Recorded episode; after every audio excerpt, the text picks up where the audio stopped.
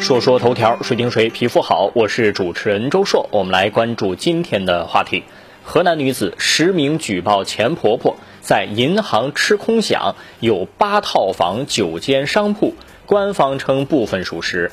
最近，微博网友艾特刘银月六七六八七八在多个平台发视频，实名举报她前婆婆中国农业发展银行太康县支行员工夏某华拥有来源不明的巨额财产，常年吃空饷等情况，引发关注。中国农业发展银行河南省分行在微信公众号发了通报说，周口市分行纪委经过核查，夏某华常年不上班吃空饷问题不属实。但核查发现，夏某华存在请假天数较多以及旷工迟到早退等现象。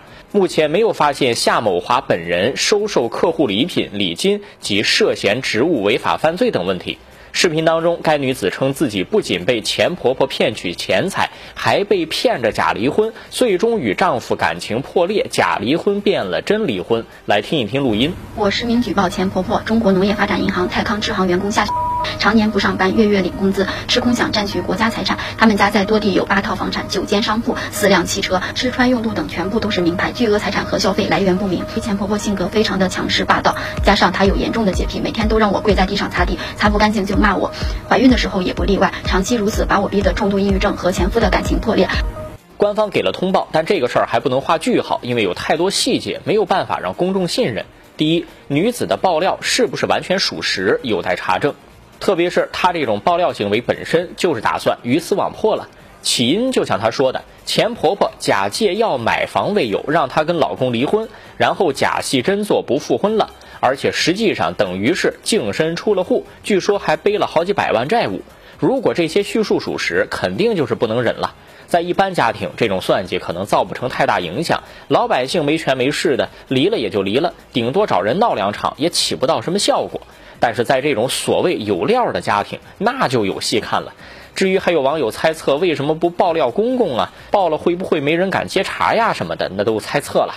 第二，这种网络爆料风险很大呀，如果有不实的爆料，或者说利用舆论造势造成的不良影响，不光当事人可以要求侵犯人格权的民事赔偿，公安机关也可以介入调查，是不是涉嫌诽谤罪甚至侮辱罪呀？要看具体情节。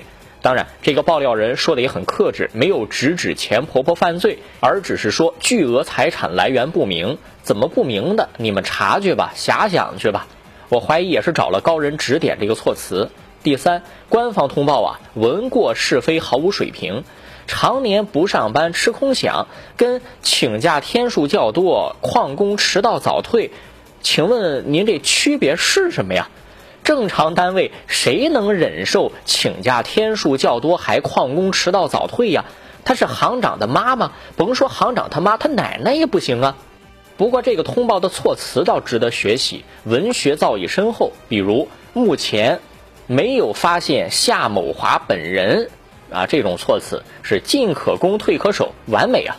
第四，很多银行员工都抱怨自己工作压力大忙，现在知道为什么自己压力大那么忙了吧？因为你是在帮那些经常请假的人干活呀，你想想自己好不好请假呀？能不能一个月经常请假还迟到早退呀？早把你给开了。人和人之间的差距从这上头就看出来了。其实很多单位也这样，忙的忙死，闲的呢都看不到人。有的单位内卷，至少你都能看到人；但有的单位除了干活的，很多都是鬼。第五，所谓吃空饷这个情况，在有些单位是存在的。有些老资格员工规矩的，还能打个卡再去干别的事儿；有的就甚至常年不露面，自己在外头逍遥快活。如今查的严了，单位也怕犯错误，想要清退这部分人，还得好说好商量，给一大笔钱才能清退得了。第六，嫁给有钱人家或者娶一个有钱人家的孩子，实际上是要考虑好你自己的角色定位的。即使将来生活无忧，物质生活条件很丰富，但会不会像是一个笼中雀，或者是一个提线木偶呢？这就是人生的抉择和生活方式的选择问题了。